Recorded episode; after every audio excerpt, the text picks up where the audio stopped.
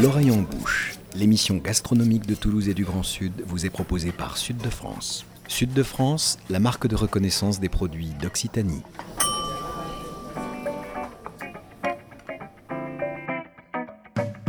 Bonjour et bienvenue dans l'oreille en bouche, l'émission gastronomique qui met Toulouse et le Grand Sud dans ses casseroles et dans vos oreilles.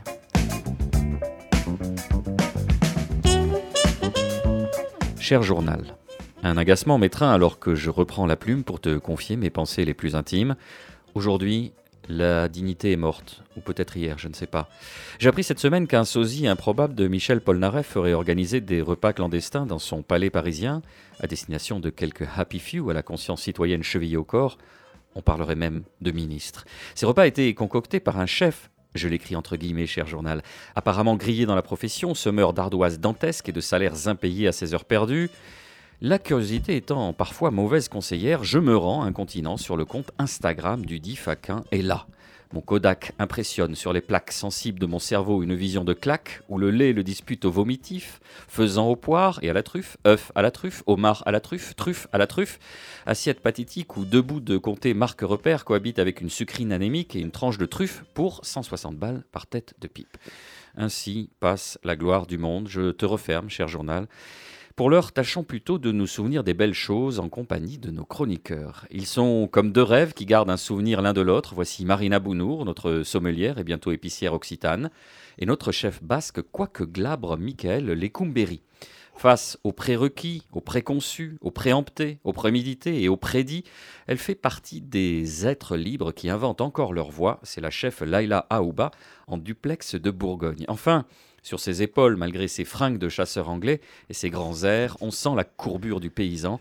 C'est notre rédacteur en chef, Nicolas Rivière. Notre émission s'intitule Vous reprendrez bien un peu de sauce, car Nicolas, reprendre un peu de sauce aujourd'hui, c'est une manière de remettre l'ouvrage sur le métier. Oui, et d'ailleurs, euh, la cuisine elle-même est une éternelle séance de rattrapage et, et d'approfondissement, et le retour cyclique des repas comme des saisons favorise, symbolise ce renouvellement et cette redite des plaisirs de la table. À propos de saison, nous avions repris au mois de septembre dernier avec un plaidoyer pour les sauces en soulignant combien celles-ci peuvent être rattachées à une cuisine de mijotage, une cuisine nappante avec des jus euh, bien réduits qui font que l'on associe souvent les sauces eh bien, à une cuisine automnale, hivernale à l'image par exemple, euh, des liens de parenté très forts entre les sauces et le répertoire gibecier. Mais après tout, les sauces ne sont-elles pas des quatre saisons? C'est fort probable, d'autant que nous l'avions dit, la sauce est un élément fondamental de la cuisine française. Yannick Aleno y voit même le verbe de la gastronomie hexagonale, un verbe dont on a peut-être tendance à perdre un peu les conjugaisons les modes et les temps, mais qui demeure la moelle de notre langage culinaire. Souvenez-vous de ce que nous confiait à l'époque le chef toulousain Oscar Garcia, Manitou de l'art saucier.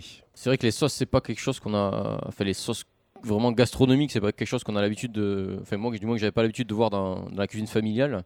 Euh, mais là où j'ai découvert ça, vraiment, c'était chez Dominique Toulousy à l'époque, au Jardin de l'Opéra, place du Capitole.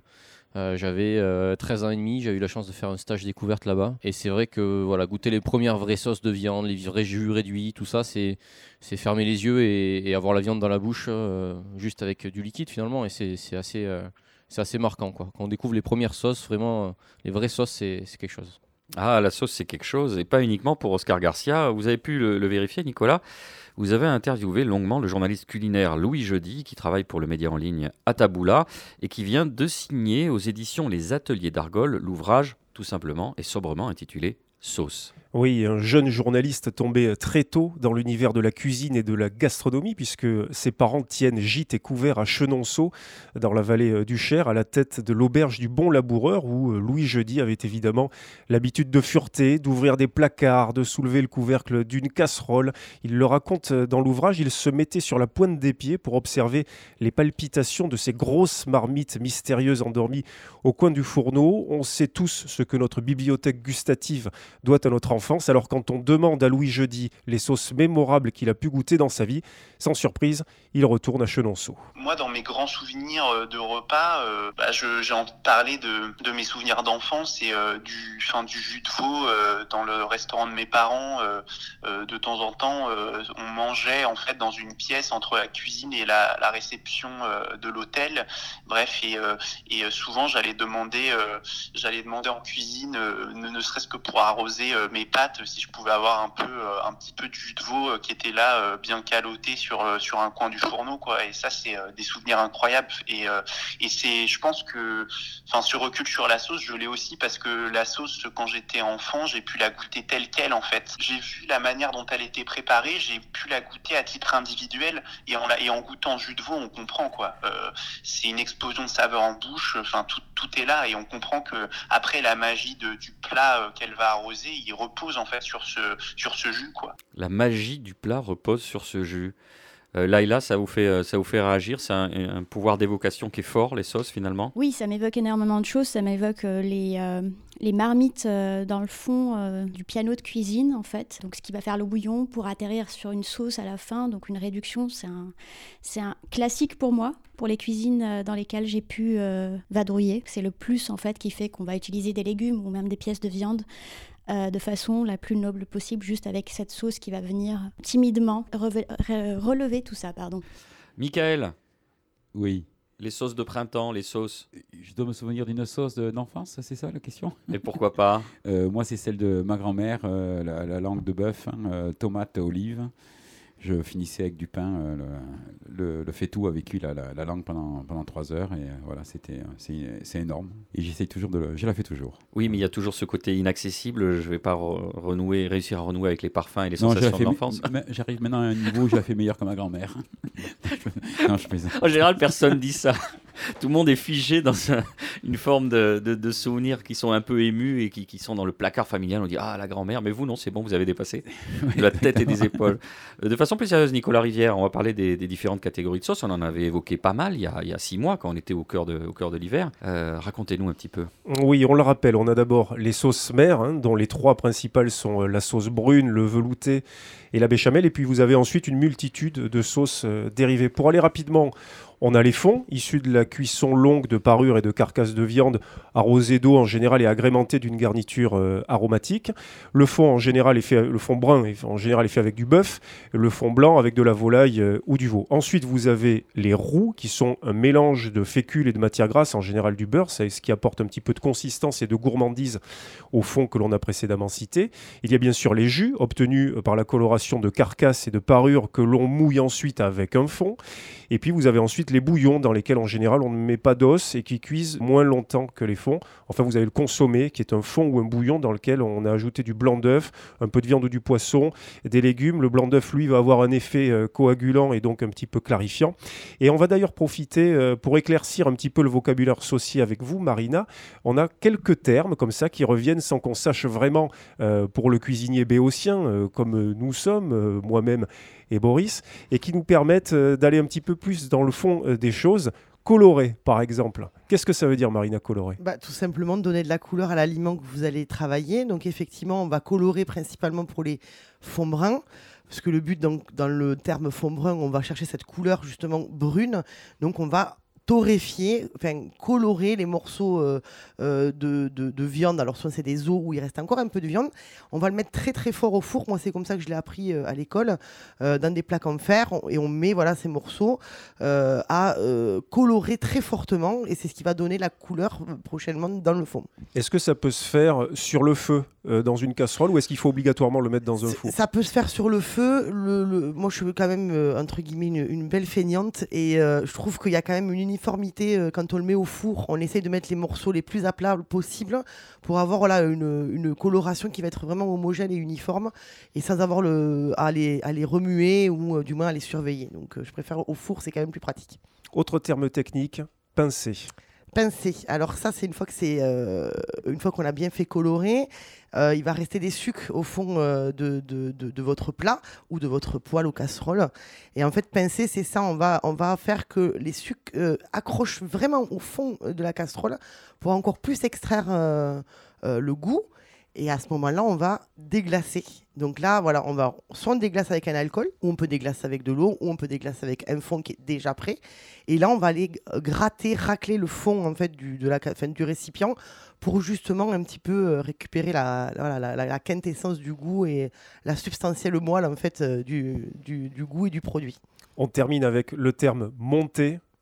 Alors monter, ça c'est une fois que votre sauce elle est quasiment terminée, donc votre fond que vous avez utilisée, donc qui va, devenir qui va devenir une sauce, elle va devenir légèrement nappante. Il faut quand même la laisser réduire. Et là, on va la monter souvent au beurre.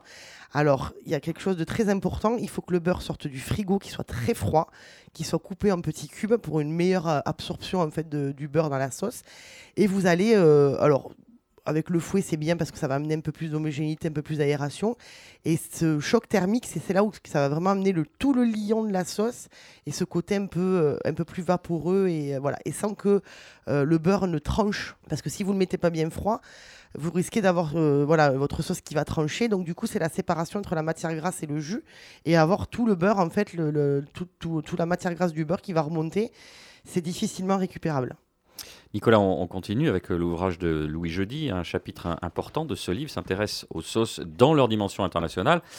On voit d'ailleurs que la maîtrise du latin est une véritable porte d'entrée pour en savoir plus sur les sauces. La sauce, c'est ce qu'on appelle le, ça vient du latin salsus, c'est donc le, comme j'ai écrit, c'est le sel de la cuisine en fait. Hein. Concrètement, euh, c'est la capacité en fait euh, du cuisinier à aller euh, puiser les goûts profonds qui sont dans les aliments en fait. Donc le sel et par extension en fait les sels, c'est-à-dire les sels minéraux, c'est-à-dire les goûts qui sont dans les choses en fait. Et c'est ce que je trouve assez beau quoi dans, dans ce savoir-faire et qui bien sûr n'est pas euh, limité à la, cuisine française, mais en fait présent dans, toutes les cuisines du monde, même si en France on l'a particulièrement codifié. Quoi. Je donne l'exemple du mafé, par exemple. Le mafé, euh, littéralement, ça veut dire sauce arachide en fait. Et euh, c'est vrai que dans les cuisines africaines, il y a aussi pas mal de, de plats mijotés en fait qui font quand même écho nous à, nos plats mijotés en France. C'est, marrant, même si c'est fait avec d'autres épices, de, mais, mais ça reste un peu sur, sur le même principe. Et, et quand je parlais à, à la chef euh, d'origine gabonaise, Anto Cagne, euh, enfin elle, euh, enfin pour elle la sauce c'est quelque chose d'extrêmement important quoi, parce que pour elle comme pour n'importe quel cuisinier passionné, y a, chez elle il y a cette conscience que la sauce c'est là que bah, c'est ce qui enrobe à la fois c'est ce qui enrobe les produits et en même temps c'est là que se niche en fait le, goût quoi. Donc donc oui effectivement il y a une espèce d'universalité de la sauce et, et j'ai essayé de le montrer aussi à travers euh, ce qu'on appelle dans la culture européenne euh, euh, et même dans la cuisine romaine ce qu'on appelait le garum et, et, après maintenant en Italie il y a la collature qui, survit encore et, et puis la sauce nyokmam ou la sauce yulu en Chine mais qui finalement désigne la même chose c'est-à-dire bah, une fermentation de, de, poissons en fait dans des jarres ou dans divers contenants enfin et, et c'est marrant de voir que dans les différentes cultures culinaires il y a des correspondances en fait dans les techniques alors que c'est pas des gens qui se sont donné le mot, mais ils ont trouvé, euh, ils ont trouvé euh, bah, des, ouais, des techniques similaires en fait, euh, et, pour aller chercher du goût, quoi, pour aller chercher du goût et par extension le plaisir de manger, quoi. Et je pense que la sauce c'est ça aussi, c'est ce qui apporte le, c'est le supplément d'âme en fait du, du, plat, quoi. Ce supplément d'âme du plat et surtout cette dimension universelle. On le voit que dans des différentes zones géographiques du monde, sans se concerter et euh, depuis longtemps, euh, des cuisiniers aussi euh, disparates que les Romains ou les Chinois font à peu près la même chose. Ça vous évoque quoi cette universalité de la sauce, Laila Aouba? C'est l'universalité de la cuisine en soi et les cultures, les différentes cultures. En fait, on retrouve ces sauces-là dans la culture euh, africaine, euh, asiatique, européenne. Dans toutes les cuisines, en fait, on a cette forme de sauce. le garum dont il parle, qui est la colatura italienne, c'est, euh, on en parlait il n'y a pas longtemps, mais c'est, on retrouve dans le livre d'Apicius que Nicolas avait suggéré il y a quelques émissions de cela. Et en fait, c'est, on prend les arêtes des poissons, les restes, la tête, en faisant attention à enlever aussi le, les branchies, car elles apportent une amertume qui n'est pas intéressante et qui peut être même pas bonne du tout. Et on pèse en fait ces déchets, qu'on appellerait déchets, mais qui sont des sous-produits de notre poisson, auxquels on ajoute 50% d'eau.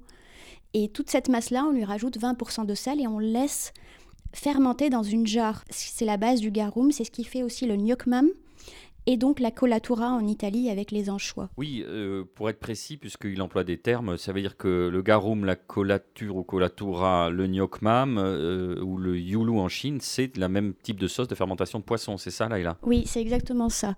Et du coup, nous, au Maroc, je pense qu'il y avait de la colatura avant, mais, euh, du garum plutôt, mais ça, n'existe plus, ça a été remplacé par la sauce gnocchmam. Aujourd'hui, on utilise une sauce gnocchi à la place. Allez, on va encore bouger de continent. Nicolas, on, vient d'évoquer un peu l'Afrique où le rapport à la sauce est depuis plus d'un siècle très fortement marqué par l'invasion du cube magie.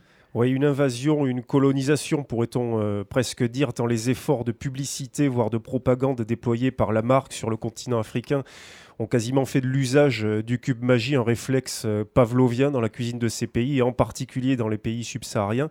Il se vend 100 millions de cubes par jour en Afrique, où il est quasiment impossible de regarder la télévision sans tomber au bout de quelques minutes sur un spot comme celui-ci. Magie tablette, monsieur. Ma maman elle cuisine tous les jours avec Magie Tablette. Quel bonheur de préparer avec Magie Tablette. Tous les jours, sa belle couleur et son goût si riche donnent à tous mes plats une saveur inimitable. Je suis toujours sûre de mon goût avec Magie Tablette. Magie Tablette, pour le goût, il n'y a pas plus grand. Magie et moi, le secret du bonheur. Magie et moi, le secret du bonheur. Pour la petite histoire, le cube Magie a été créé par Julius Magie, qui était un meunier suisse et qui, euh, vers la fin du 19e siècle, avait mis au point des farines de légumineuses pour améliorer la nourriture des plus modestes. Cela avait été un échec commercial complet. Alors Julius Magie avait imaginé quelque chose qui puisse relever le bouillon de la ménagère et ce qui lui avait permis le succès que l'on connaît, c'est qu'il avait racheté à Paris une société d'affichage publicitaire afin de produire ses propres réclames la libre circulation des produits européens sur le marché africain dès les années 1880, c'est-à-dire au moment où il a l'idée d'inventer euh, ces bouillons, ou en tout cas euh, ces cubes pour relever les bouillons, a fait aussi que le cube magie a pu épouser le développement des puissances coloniales. Gros succès donc en Afrique au fil des décennies pour ce cube qui donne un goût de viande ou de poisson, mais sans avoir besoin d'utiliser de la viande ou du poisson. Il est peu encombrant, il est vendu à l'unité, il tient dans la poche, il se conserve longtemps et dans des conditions atmosphériques parfois difficiles. Voici quelques-unes des raisons pour lesquelles il a donc envahi l'Afrique. Mais on le répète, le matraquage publicitaire de la marque est pour beaucoup une marque qui est très très présente au Nigeria et en Côte d'Ivoire notamment, où elle organise même depuis quelques années un concours de cuisine télévisée, la cuisine des étoiles, ouvert aux jeunes femmes de 15 à 29 ans. Allez, chères auditrices, vous restez avec nous. On vous propose une courte pause musicale, histoire de finir de saucer les plats. Et on se retrouve dans quelques instants avec un festival de recettes de Mika, de Laila et de Marina. Mmh, on va se régaler.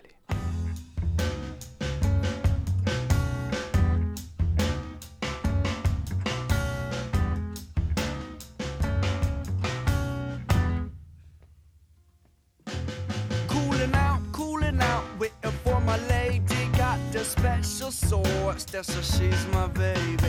My baby, my baby. And of course, I. Wants to show her, honey. Show her, got a short mouth, a short tongue. Give me, give me, give me some. I don't take the day. Give me, give me none. You got to work and deserve it. Earn it to own it. The one she got, so never ever gonna leave it alone. Don't take what's cracking or forget and never been stood up. Your she does the stepping. My baby got sauce. Your baby ain't sweet like mine. She got sauce. Your baby ain't sweet like mine. Your baby ain't sweet like mine. Nah, she ain't that sweet. What else a funky lemonade you got going, baby? Is it special for me? Did you make it today? Cause I always stand by if you like me to. Yeah, I'll do anything that you could ever want for me to do. A kiss for some of this, a smile, and it's done. Miss, I'm your mister, my sister's your sister, my mother's your mother, father's your father. It all started when I kissed her. I missed her, dig. It was love at first sight, yo, do better when it started. I ain't broken hearted, but babe, I need some time, some time alone with the crew, yeah, to do the stupid things that we used to do. Upon this, she slapped me with the fire pan, y'all. This is love, not gonna leave it. My baby got sauce, your baby ain't sweet like mine. Your baby ain't sweet like mine. Your baby ain't sweet like mine. Nah, she ain't that sweet, see. Baby, what I would do for just one look in my direction. I gave you all I have, but you still act mad. You don't give me no attention. My baby got sauce, and of course, as a matter of course, she does what she wants to, cause uh, she's the boy. Please don't tell my friends about situation, cause like they think I'm on some extended vacation, cause I don't get out to see my boys anymore. Only time I leave the house is to go into the store for some more. What she want, what she want me for, what could she want this time? Take out my words, I know she ain't even mine, ain't even mine. Believe me, what she doing late? Yo, I don't know, but baby, I could guess it ain't right. Cause she got me waiting constantly and trying to raise my voice, negotiating it. I confess it, I'm broke like so in the argument. I shouldn't even started it. I'm broken hearted. I can't be part of y'all. I need a taste, so I count my loss. Dig, my baby got sauce. Your baby ain't sweet like mine. She got sauce. Your baby ain't sweet like mine. Baby got sauce. Your baby ain't sweet.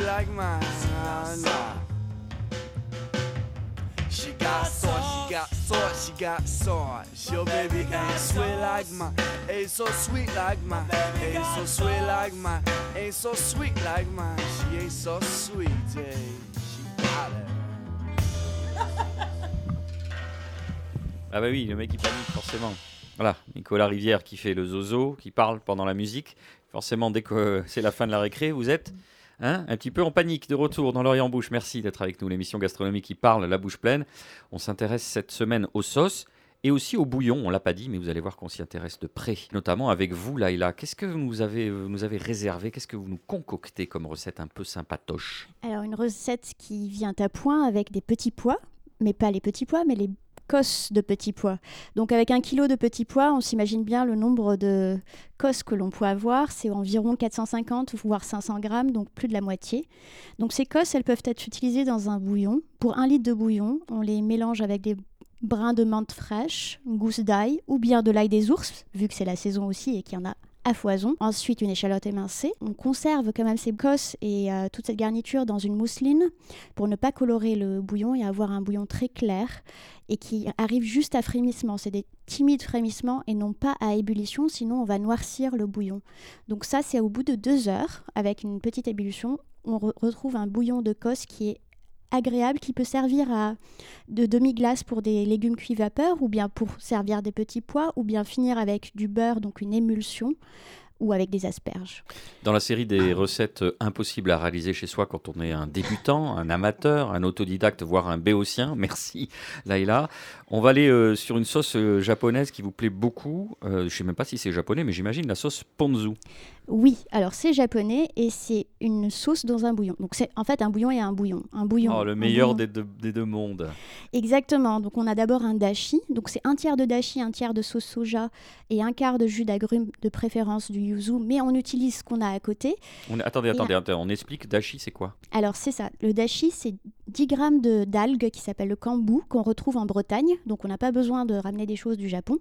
Et 10 grammes de katsubushi qui sont aussi donc les euh, ces euh, pétales de, thon séché que l'on retrouve aussi en Bretagne avec 960 millilitres d'eau. Donc en gros c'est 10%, un peu moins de 10% euh, de d'algues et de thon qu'on va aller mélanger avec la sauce soja, le jus d'agrumes et une cuillère à soupe de vinaigre de riz. Et ça, c'est un assaisonnement. En fait, c'est une sauce, un bouillon, on pourrait l'appeler comme on veut, qui va parfaitement se marier avec du poisson cru, notamment. Et enfin, une dernière recette que vous nous avez communiquée. Je ne sais pas ce qui se cache sous cet intitulé mystérieux. Sofrito fraise. Oui, sofrito, ça veut pas dire souffrir, mais ça veut dire faire revenir. Moi, j'ai pensé que c'était souffrir, faire souffrir les fraises ou la tomate, ou c'est, une sauce très classique, le sofrito. Et en fait, euh, ce que j'aime dans cette recette, c'est que elle est, elle est fa- faite qu'à base de légumes, enfin de fenouil, d'oignons blancs, de pignons de pain aussi, huile d'olive et des fraises que l'on rajoute à la fin. Et en gros, ce que j'utilise moi en cuisine, ce sont les fraises qui commencent un peu à être trop mûres, que je ne peux pas servir euh, concrètement comme ça. Je les garde de côté et en fait, on les ajoute à ce, ce donc qui est de fenouil, d'oignon, pignon de pain, huile d'olive, un peu de sel, un peu de poivre, que l'on cuit pendant 2-3 heures, qu'on oublie en fait sur le feu, et auquel on vient rajouter les fraises à la fin, et on cuit encore 3 heures. Donc c'est à peu près 6 heures de cuisson, jusqu'à obtenir une texture en fait de confiture, et ça a vraiment un goût de viande. Donc c'est une sauce un peu trompeuse, trompe-l'œil, si l'on veut, en termes de goût. Et elle accompagne quoi? Alors, euh, pour moi, le sofrito de fraises, ce serait juste avec une euh, ricotta. Donc, on viendrait avec une ricotta sur une focaccia ou une pizza, ou même une pizza, en fait, ça pourrait remplacer en fait la sauce tomate de la pizza, qu'on pourrait délayer un petit peu plus avec la sauce tomate. Ça accompagne une viande aussi, parce qu'elle a ce goût de viande, effectivement. Donc, c'est une sauce un peu... Euh, enfin, pour moi, elle, elle va avec tout, que ce soit les légumes ou les viandes ou les pizzas ou les fromages même. Merci beaucoup Laila. Mika, vous, c'est euh, chimichurri d'abord. On la connaît cette sauce, mais vous allez nous en dire un peu plus. Oui, condiment, euh, enfin comme condiment euh, sud-américain, particulièrement même l'Argentine. persil, essentiellement de l'origan, de l'ail haché, du vinaigre de cidre. Bon, eux ils mettent plutôt du vinaigre rouge, mais moi je mets toujours du vinaigre de cidre. Ça c'est Basque Touch. Je ne sais pas si c'est Basque Touch, mais je... oui, allez, on va dire oui. Du piment. mais non, mais vous n'êtes pas obligé de me faire plaisir. Piment hein. rouge, et pour faire plaisir à Marina, de la coriandre.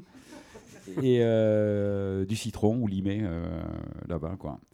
Donc on, le bouquet de persil, on hache. On va tout faire, euh, on, va, tout hacher, vraiment. on va éviter de le faire au mixeur, tout ça. Toutes les sauces, il faut éviter de faire ça au mixeur. quoi deux cuillerées à soupe d'origan, quatre gousses d'ail, un piment rouge égrené, on enlève les graines si vraiment pas que ça arrache, et tout ce qui est blanc aussi dans le piment, on l'enlève. Deux cuillerées à soupe de vinaigre, une cuillère à café de jus de citron, de l'huile de pépins de raisin, ça encore c'est euh, le Mika Touch. Et voilà, on mélange tout ça, on, euh, on l'écrase bien et on a une, une très très bonne sauce chimichurri. Même question que pour Laila, elle accompagne quoi cette sauce? Ben Moi personnellement j'adore les, mettre avec du légumes, une petite salade. Hein. Alors effectivement on peut le mettre avec du poisson, mais avec une petite salade c'est à tomber. Une salade verte c'est top. En plus les gens cherchent, mais ça me dit quelque chose cette sauce, mais je vois pas. La salsa verde aussi, que vous aimez beaucoup. Salsa verde, bon, c'est dans le monde. Chaque pays a sa salsa verde, hein, les Espagnols, les Italiens, les Français. Euh, c'est mexicain quoi, au, au, départ, donc c'est préparé avec des tomates vertes euh, tomatillos normalement avec un piment. Euh, c'est pareil, on coupe tout ça. Euh, jus de limé, coriandre, toujours faire plaisir à Marina. du sel, piment en poudre, on mélange tout ça, de l'huile d'olive. Là, c'est parfait avec du poisson cru. Alors moi, j'en fais une, mais c'est persil, ciboulette, 3 ou 4 filets d'anchois à l'huile, euh, un petit jus de tomate verte toujours, de l'huile, un jus de citron. Vous mélangez tout ça et c'est parfait avec des euh, juste des petits calamars qui sont juste sautés. Au dernier moment, on rajoute une petite une cuillère à soupe et voilà, tout le monde est content. On ne pouvait pas euh, terminer cette euh, énumération sans faire un tour justement du côté du Pays Basque la avec du monde, la sauce chipister. Oui, exactement. Bon, ça, chaque famille a sa sauce. Hein. J'ai euh, fait la sienne. Donc moi, je fais. Il y a trois tiers. Hein. un tiers de, de, vin blanc, un tiers de vinaigre, toujours de cidre, et un tiers d'huile d'olive. Et à l'intérieur, on va hacher une belle tête d'ail hyper fin un piment d'espelette euh, sec qu'on va hacher euh, menu et on rajoute un peu de poudre d'espelette. On met ça dans une bouteille de 75 centilitres. On bouche, on laisse un mois. et alors, plancha au soleil, on vous avez fait venir vos chipirons, vos calamars. Et au dernier moment, vous déglacez vraiment au dernier moment. Et euh, voilà, avec une belle, belle louche. Hein, et voilà, on est heureux.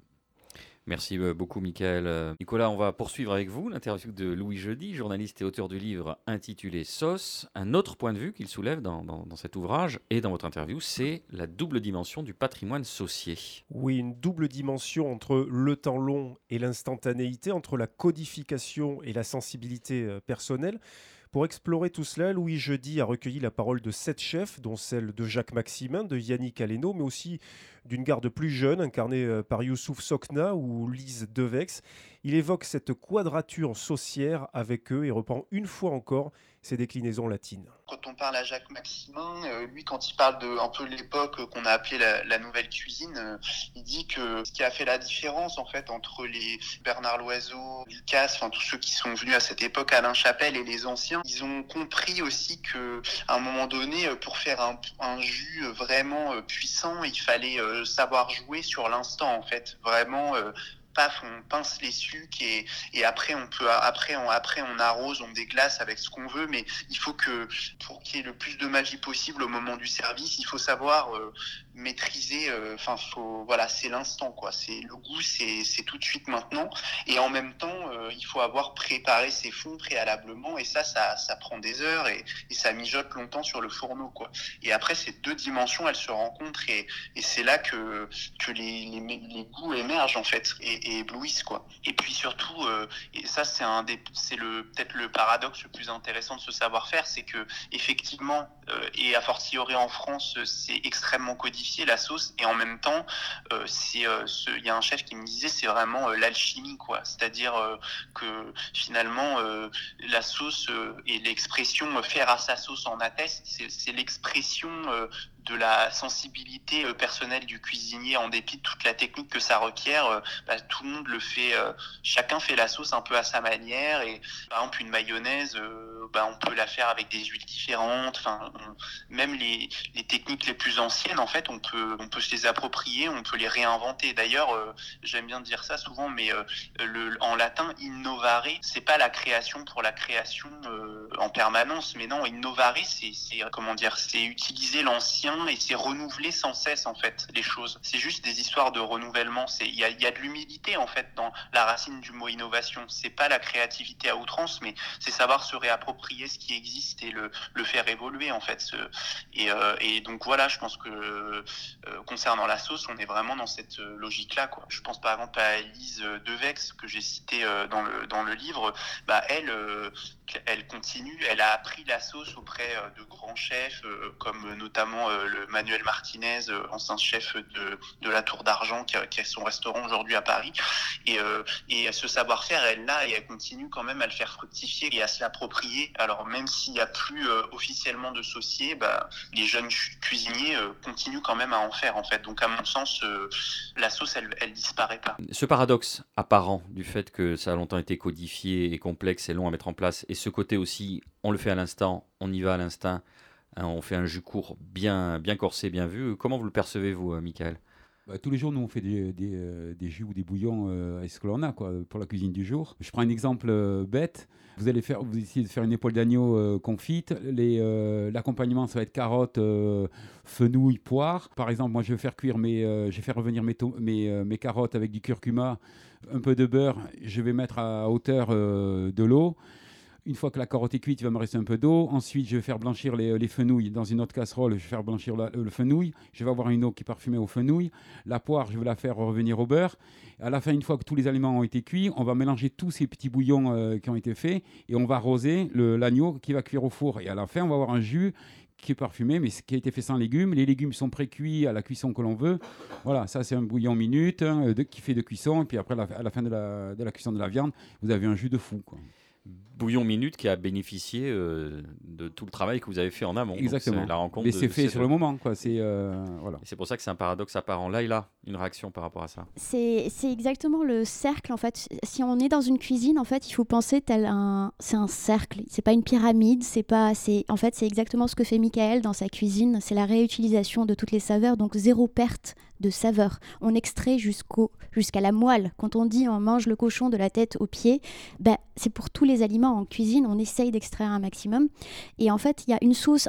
quand on parle d'instantanéité, je reviens vers l'Italie, je reviens sur la mantecatura. Quand on cuit les pâtes et qu'on veut avoir euh, des pâtes pas sèches, en fait, on garde un peu de l'eau de cuisson auquel on rajoute du beurre et puis on va avoir cette sauce instantanée.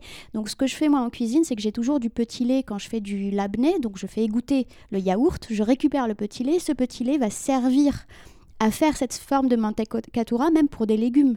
Donc c'est toujours en fait une réflexion de telle sorte à ce que ce soit un cercle de zéro perte, pas dans le sens en fait on est écolo, etc. On veut zéro perte, zéro déchet, etc. Mais on utilise du plastique à foison. Non, c'est le sens de le goût. On l'extrait jusqu'- jusqu'à la moelle.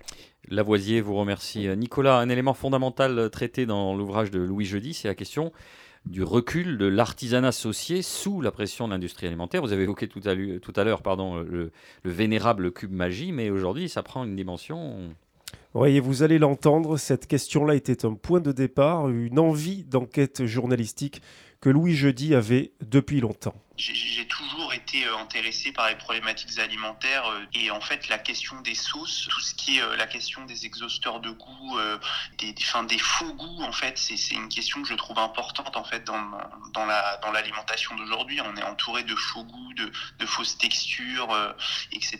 Et j'ai proposé un, dossier en fait sur les sur les sauces à, mon rédacteur en chef et en particulier sur les voilà sur les, les, poudres quoi et on avait appelé ça euh, le dossier, on l'avait appelé euh, quand la quand la sauce touche le fond. Et donc j'ai vraiment centré là euh, pour le coup ce dossier sur le le, fait que bah, aujourd'hui, la, dans la plupart du temps aujourd'hui dans les dans les bistrots, les restaurants qui sont en fait le cœur de la de la restauration, puisque la majorité des restaurants sont pas font pas de la haute gastronomie, et ben dans ces dans ces restaurants qui sont le cœur de la restauration, et aujourd'hui quand on rentre en cuisine, quasi systématiquement, on va, on va voir ces, ces boîtes remplies de, bah, remplies de poudre de, de diverses marques. Hein. J'ai pu en citer quelques-unes dans le, dans le livre. C'est vraiment problématique pour euh, notamment la question de la transmission euh, du savoir-faire et de, de la capacité des, cuisiniers à forger leur palais. Quelqu'un comme Emmanuel Perraudin l'explique bien dans le bouquin. Euh,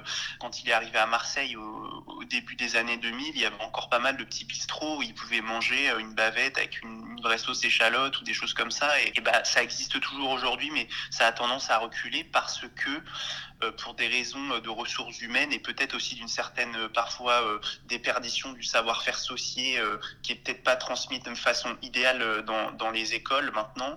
Et bah du coup, on utilise dans ces restaurants des, des, des, enfin, des fonds de sauce et des sauces en, en issues de préparation déshydratée, quoi, qui, qui déshumanisent en fait complètement, complètement la cuisine. Moi, j'ai eu l'occasion de discuter avec enfin, genre, un jeune qui voilà, qui a fait une formation euh, en lycée, enfin dans une, dans un même dans une école assez prestigieuse, tout ça, et il me disait clairement, euh, enfin le l'apprentissage de la sauce, euh, c'était bouclé, voilà, en, en, quelques jours, on va dire, le, le, prof pose un peu les bases, les bases techniques du savoir-faire, mais après, après, dans le reste de la scolarité, on dit aux élèves de, prendre la poudre qui est, sur l'étagère, quoi. Il a pas, c'est pas quelque chose qui est particulièrement creusé en fait. Ce qui, à mon sens, est dommage, en particulier dans le contexte quand même de la cuisine française où la sauce, c'est quand même, a été érigée en fait un peu en emblème et en, c'est la, voilà, c'est, comme, enfin, j'aime pas trop ce terme, mais c'est un peu la valeur ajoutée de la cuisine française. Donc il y, a un peu, c'est un peu, c'est un peu contradictoire, je trouve, de négliger ce savoir-faire dans les écoles. Et l'agroalimentaire, elle, a, elle, a, elle est présente euh, à la source en fait, c'est-à-dire dans la formation. Et, euh, et, ça explique, je pense aussi, la généralisation des, de ces fausses sauces, quoi. Enfin, en tout cas, c'est, c'est de la, c'est des aliments qui sont complètement concassés, qui sont complètement détruits, qui sont ensuite rehaussés, enfin, pour la texture avec des, additifs, etc. Enfin, c'est, pas, c'est pas très beau à voir, quoi. Et puis pour finir sur cette question-là, euh, à mon sens, dans les années à venir, ça va tout ça va se rééquilibrer quoi. Quand on voit que bah, par exemple à Leno lui il va mettre en place une école de la sauce à, à l'institut Paul Bocuse. Enfin c'est je trouve que c'est quand même un signe positif.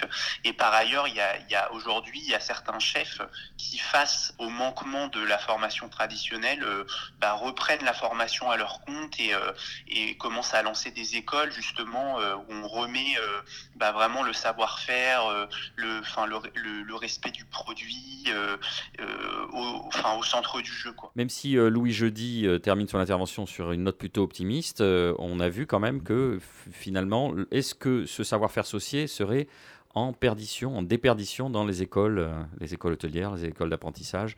Marina, même si bon, vous êtes maintenant, euh, disons, euh, les études sont un peu loin. J'essaie de trouver un terme qui soit élégant. non, non, mais c'est vrai, mes études sont un peu loin. Alors après, moi, j'ai eu la chance d'être dans un très bon lycée hôtelier qui était celui de euh, lycée hôtelier d'Occitanie à Toulouse. Euh, alors, bien évidemment, moi, alors après, voilà, ça dépend des formations que vous allez faire aussi. C'est-à-dire que quand même, il faut quand même souligner qu'il y a plusieurs formations.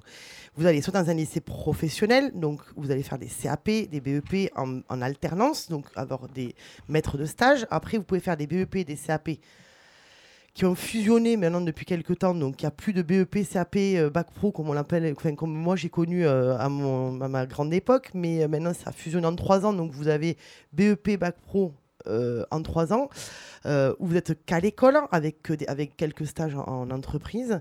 Et après, vous avez ce qu'on appelle les filières technologiques où on vous apprend à faire des mayonnaises sur un cahier. Bon, voilà, on vous apprend entre guillemets, c'est plus la formation, c'est plus la filière management.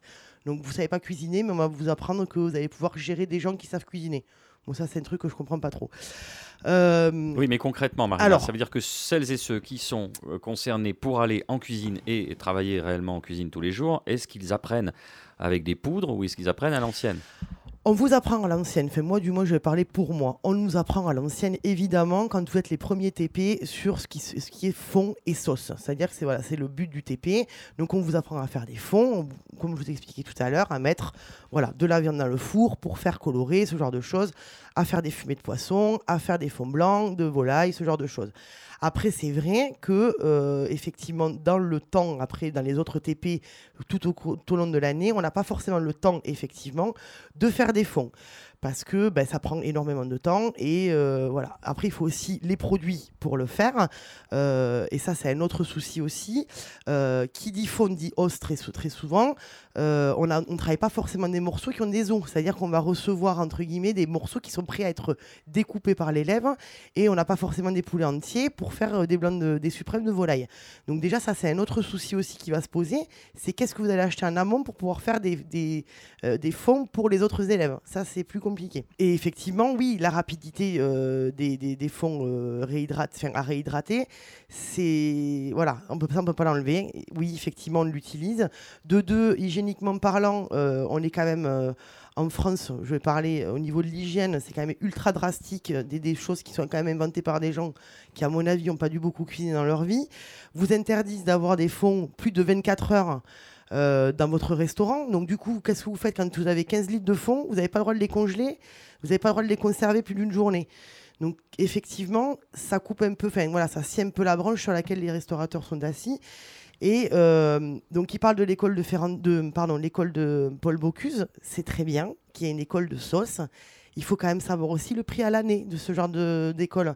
Donc, après, on fait aussi en fonction de ce que l'État donne en termes d'argent aux écoles aussi pour faire ce qu'elles peuvent faire et donner l'apprentissage euh, à de plus en plus d'enfants en plus qui rentrent dans ces lycées hôteliers parce qu'ils sont un petit peu boostés par l'image de Top Chef, donc ils veulent tous devenir cuisiniers. Et à un moment où on ne peut pas euh, faire face à la demande et avoir les subventions pour payer des super produits euh, à tout le monde. Malheureusement, on est un peu confronté à ça. Nicolas. Après, il y a une approche effectivement euh, tout simplement pragmatique sur cette question, c'est que si la plupart des restaurants ne font plus eux-mêmes leur sauce, il est normal que dans un lycée hôtelier, on vous apprenne à travailler avec les poudres avec lesquelles vous allez travailler plus tard. C'est juste un élément pour replacer la vocation d'une école par rapport aussi à une situation de marché qui est celui de la restauration française aujourd'hui. On peut le déplorer sur le plan du patrimoine saucier, mais euh, d'un point de vue de la logique professionnelle, euh, tout est respecté d'une certaine manière. Ils sont censés vous former à un futur travail. Et donc, dans le futur travail, moi, je vois quand j'étais donc en première année BEP, on nous apprenait à flamber, faire des cerises jubilées à l'examen. Des cerises jubilées, déjà, un, c'est pas Et de deux, mais plus personne fait de flambage en salle. Donc, c'est bien d'avoir la technique. Je trouve que c'est hyper intéressant personnellement.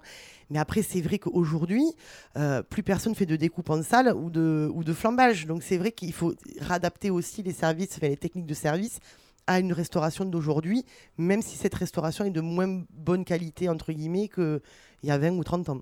C'est Ce que, sûr. vous, ce que vous entendez aussi, c'est que ça, ce sera, ça restera l'apanage des restaurants euh, gastronomiques euh, et de la, de la haute cuisine. Marina, on va continuer votre périple qu'on avait commencé il y a 15 jours, votre périple dans les vignobles catalans. Et c'est au domaine Partida Creus, comme ça qu'on dit? Creus. Creus, bon, je sais pas le dire moi, que s'arrêtent vos pas aujourd'hui? Oui, on repart en Catalogne, précisément, donc on part dans la région de Tarragone, plus précisément euh, sur la région des Penedès. Euh, donc, euh, domaine Partida Creus, donc c'est euh, un couple, Antonella Girossa et Massimo Marcori, j'espère que je ne dis pas trop mal leur nom. Donc, je pense que vous l'aurez entendu, ils sont pas vraiment originaires de la Catalogne, ils sont plutôt italiens, ils sont près du lac de Comme. Alors, en fait, eux, ils vivaient en Italie, ils sont partis en Espagne pour le travail, ils étaient designers, je- si j'avais bien compris, et ils sont tombés complètement amoureux de la Catalogne et ils ont décidé de vivre autrement, d'être un petit peu plus dans la nature et, et d'être dans une logique qui était plus proche de la euh, dans le respect des produits et de, la, tradition catalane. Donc ils ont monté euh, leur domaine, donc Partida Creus, avec quand même une idée, c'était de, remettre en avant et de, vraiment de sublimer des vieux cépages euh, complètement abandonnés par l'Espagne. Il faut quand même savoir qu'en Espagne, on ne boit pas beaucoup de vin, en fait, au final, on boit énormément de bière. Et le vin qu'on va parti- enfin, qui va être beaucoup consommé par le, par le peuple espagnol va être plutôt des vins, entre guillemets, bas de gamme, entre guillemets. Et surtout avec des cépages, beaucoup de cépages français. On va avoir du merlot, du cabernet, ce genre de choses. Et eux, en fait, ils se sont rendus compte qu'autour de chez eux, dans cette belle région du Penedès, il y avait de très vieux cépages, comme le soumoy. Donc, il y a le soumoy rouge qui est très connu. On peut faire du blanc avec le soumoy rouge parce que la pulpe est blanche, mais il y a aussi du soumoy blanc. Alors ça, c'est pas chez eux, c'est dans un autre domaine dont euh, je parlerai la prochaine fois. Donc bien évidemment, leur domaine est conduit en bio et en biodynamie, puisque sinon ça serait un petit peu ridicule de mettre en avant ces, ces cépages-là en faisant de l'agriculture conventionnelle. Euh, vendage à la main, bien évidemment. Alors moi, j'ai eu la chance d'aller les voir et donc du coup de goûter pas mal de choses, mais là j'ai juste sélectionné deux cuvées. Donc leur première cuvée, donc c'est une euh, cuvée en blanc qui s'appelle Charello. Donc comme son nom l'indique, c'est un vieux cépage, donc le Charello qui est utilisé, on va être sur des blancs qui vont être plutôt très vifs, très secs, avec un côté plutôt salin et, euh, et minéral. Alors c'est l'exposition sur laquelle ils sont, effectivement, euh, ce côté salin va être apporté par les vents euh, qui viennent de la mer et amener voilà, ce côté un peu iodé. donc du coup, forcément, ça vous donne très envie de manger quelques crustacés et fruits de mer avec. Ça ouvre l'appétit. Voilà, moi, c'est le type de blanc. Voilà, c'est des blancs un peu sauvages, un peu frais comme ça. euh, euh, pas forcément très très clair, euh, un, tout petit peu trou parce que ils veulent pas le dénaturer, c'est vraiment très peu filtré. Voilà, moi c'est des, des blancs que je trouve vraiment très jolis et qui ont vraiment voilà, qui sont représentatifs d'un terroir et, et d'un mec qui le fait quoi. Voilà, avec une patte de, quelqu'un d'humain. Pour le rouge, moi c'est la cuvée bébé qui m'a beaucoup plu.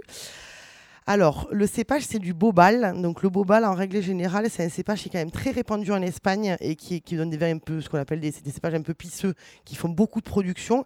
Et eux, en fait, ils arrivent à avoir quelque chose euh, de d'hyper gourmand, de terriblement euh, addictif presque. hein. C'est pareil, ce côté un peu sauvage aussi parce que euh, Massimo a quand même un sacré caractère, donc je trouve qu'on le retrouve bien dans ses vins. Et voilà, on a beaucoup de gourmandise, un côté très soyeux, euh, euh, très rond. Alors ils ont, ils font pas que ça, bien évidemment. Ils ont de très jolis effervescents que je crois que Mika en a bu il y a pas longtemps. Et ils font de très, ben- des très beaux pardon, vermouths que moi j'ai pas eu l'occasion de goûter, mais je crois que Monsieur Rivière est assez fan aussi. Oui, on le voit, Nicolas, l'évocation de, ce vermouth, vous avez l'œil tout embué. Vous avez un souvenir en particulier qui vous émeut encore, visiblement. Oui, parce que au-delà de la gamme de vins, effectivement, de Partie d'Acreus, Massimo et, Antonella fabriquent euh, des vermouths de très très haute volée, euh, notamment Mouze ou Muse, M-U-Z, qui est fait euh, avec des bases de vins rouges jeunes et plus âgés du domaine, dans lesquels on ajoute aussi euh, des vins blancs oxydatifs et dans lesquels macèrent plus de 50 espèces botaniques euh, qui leur a été fournies par un herboriste de Turin. On en revient euh, à leurs origines euh, italiennes. Ça donne un vermouth profond, complexe, avec une véritable architecture aromatique, même si j'aime pas tellement le, mot. Moi, je l'avais découvert effectivement en Espagne, pays où l'on boit beaucoup de vermouth. Un grand nombre de bars et de bars à vin en proposent d'ailleurs à la tireuse. Ça s'appelle le vermouth des Grifo. Et les meilleurs bars à vin, la plupart du temps, le font eux-mêmes d'ailleurs, des vermouths maison, caseros comme on dit. Et ce mousse donc de, de j'en avais bu pour la première fois, non pas sur leur terre de Catalogne, mais sur les vôtres, Michael, au, au Pays Basque espagnol, à Bilbao, très précisément, dans ce merveilleux bar à tapas de la rue Licenciado Posa qui s'appelle Cork, dont j'avais déjà parlé dans cette émission tenu de main de maître par Jonathan Hernando et dont les cuisinières sont de très très grandes spécialistes de pinchos de morue. Si vous vous arrêtez à Bilbao, faites-y une halte. Et puis pour ceux qui voudraient goûter mousse sans quitter Toulouse, trois adresses. Poison de Quentin-Pierre Antoine au Faubourg Bonnefoy, L'Envie, Place des Carmes, et puis les passionnés, allée de Brienne.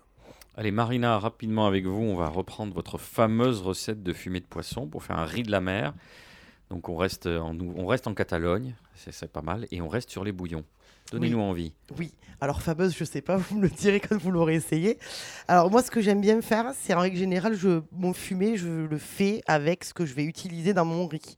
Donc, euh, il y a une petite chose à savoir sur le fumé. Contrairement euh, au fond, c'est 20 minutes maximum euh, de cuisson avec les éléments solides à l'intérieur. Sinon, on développe l'amertume. Euh, comme disait Laïla aussi, euh, on va demander à son poissonnier des têtes de poisson et des arêtes. On enlève bien les ouïes aussi parce que ça donne beaucoup d'amertume, ce qui est vraiment très dérangeant. Moi, je sais que techniquement, euh, au lycée, on m'avait appris qu'il fallait qu'un fond ne soit absolument pas coloré, donc on évite tout élément coloré. Moi, c'est vrai que j'ai fait un peu abstraction de ça parce que j'aime bien mettre des choses qui ont du goût. Donc, je vais y mettre euh, des carottes, des verres de poireaux, des têtes de poisson évidemment, des arêtes. Si je vais utiliser des crevettes ou des langoustines dans mon riz de la mer, je vais décortiquer en fait toutes mes, mes, mes carapaces et les mettre à l'intérieur parce que ça va amener beaucoup plus de goût. Les têtes de crevettes, évidemment, ça va amener énormément de goût. Je fais revenir tout ça avec de l'huile d'olive. Euh, je fais un peu marquer, justement colorer, euh, ce qui normalement ne se fait pas, mais moi je le fais pour amener plus de goût. Je vais y mettre un peu aussi de branches de céleri, euh, un peu de concassé de tomate aussi. Je vais bien le faire suer, donc voilà, transpirer un petit peu, un tout petit peu de sel, du poivre et de l'ail. Je vais mouiller avec un peu d'eau ou Parfois, si j'ai même un bouillon de légumes, je préfère ça corse un petit peu plus. Et je fais cuire 20 minutes avec ça. Une fois que les 20 minutes sont passées, je vais retirer euh, les éléments solides, du moins le poisson, on va dire. Je vais continuer à laisser frémir. Et après, pour récupérer vraiment la substantielle moelle, encore une fois, de, de, ce jus, il est bien de s'équiper d'un chinois. Alors, un chinois étamine, donc c'est vraiment un chinois qui est avec un, comme une côte de maille de fer très, très, très, très fine pour euh, entre guillemets, pour enlever le maximum de, résidus. Et avec un pilon en bois, vous allez vraiment, vraiment, vraiment presser tout ce qui reste pour euh, tout récupérer. Et là, normalement, vous devriez avoir un jus très concentré pour pouvoir faire un très bon riz de la mer ou une fideuà si vous préférez les pâtes. Merci Marina, c'est substantifique. Voilà. Euh, Mika, qu'est-ce que vous avez sur le feu en ce moment? Ah, ben, ben, je prépare un tiro ce soir. C'est une soupe de poisson euh, basque. Le tiro, il y a des langoustines. Donc, moi, euh, dans l'huile d'olive, dans, euh, dans, un grand faitout, je fais revenir les langoustines dans l'huile d'olive. Pré-cuisson. J'enlève les langoustines, donc j'ai déjà une huile qui est parfumée. Là, je fais revenir du, céleri, euh, branche de céleri coupée en petits cubes, tout en petits cubes, parce que le goût va sortir très, très vite. Carottes, poireaux, oignons, ail.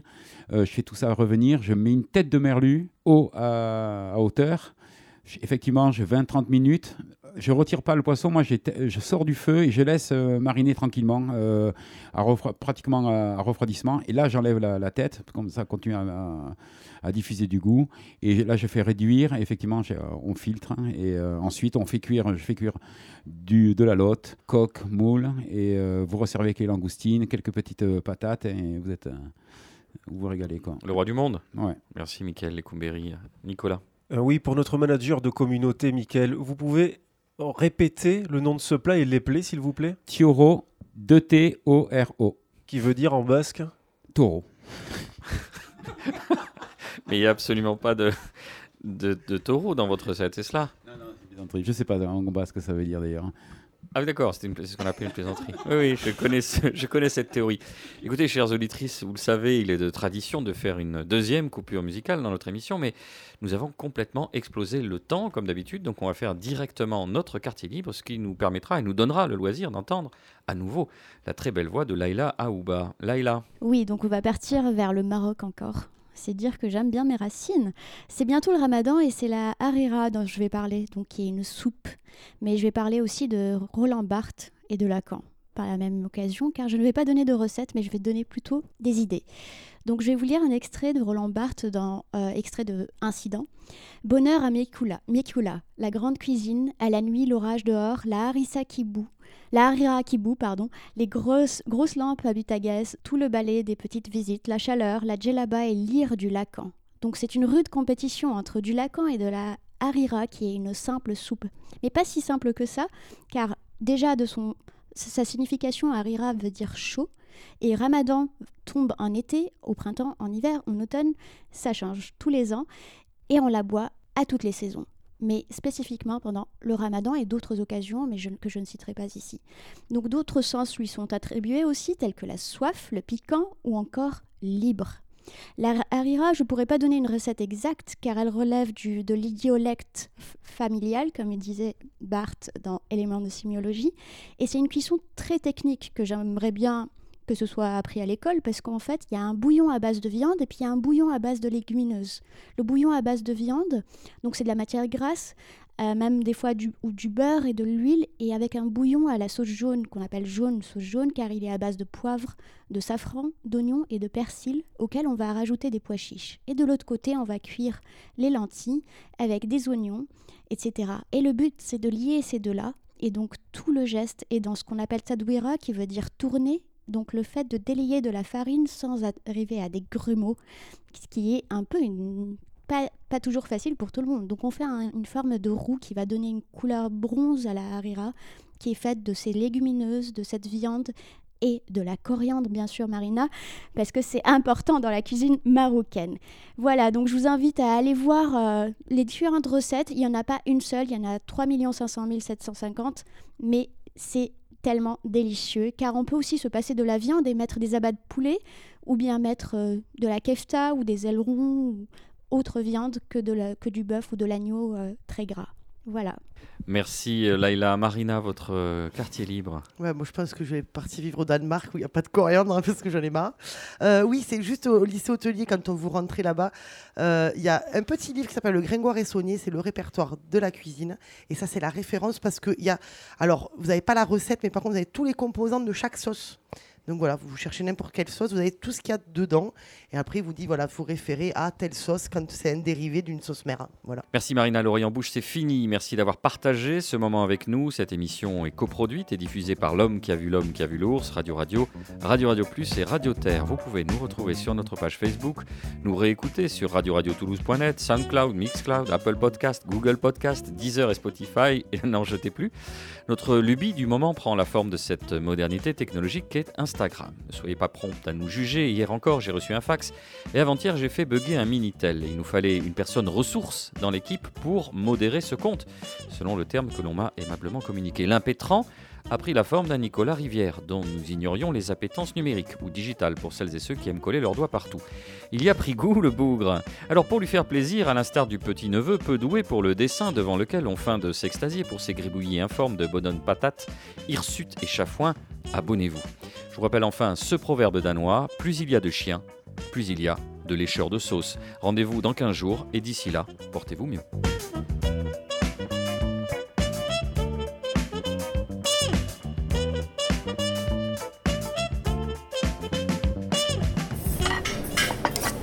L'oreille en bouche, l'émission gastronomique de Toulouse et du Grand Sud vous a été proposée par Sud de France. Sud de France, la marque de reconnaissance des produits d'Occitanie.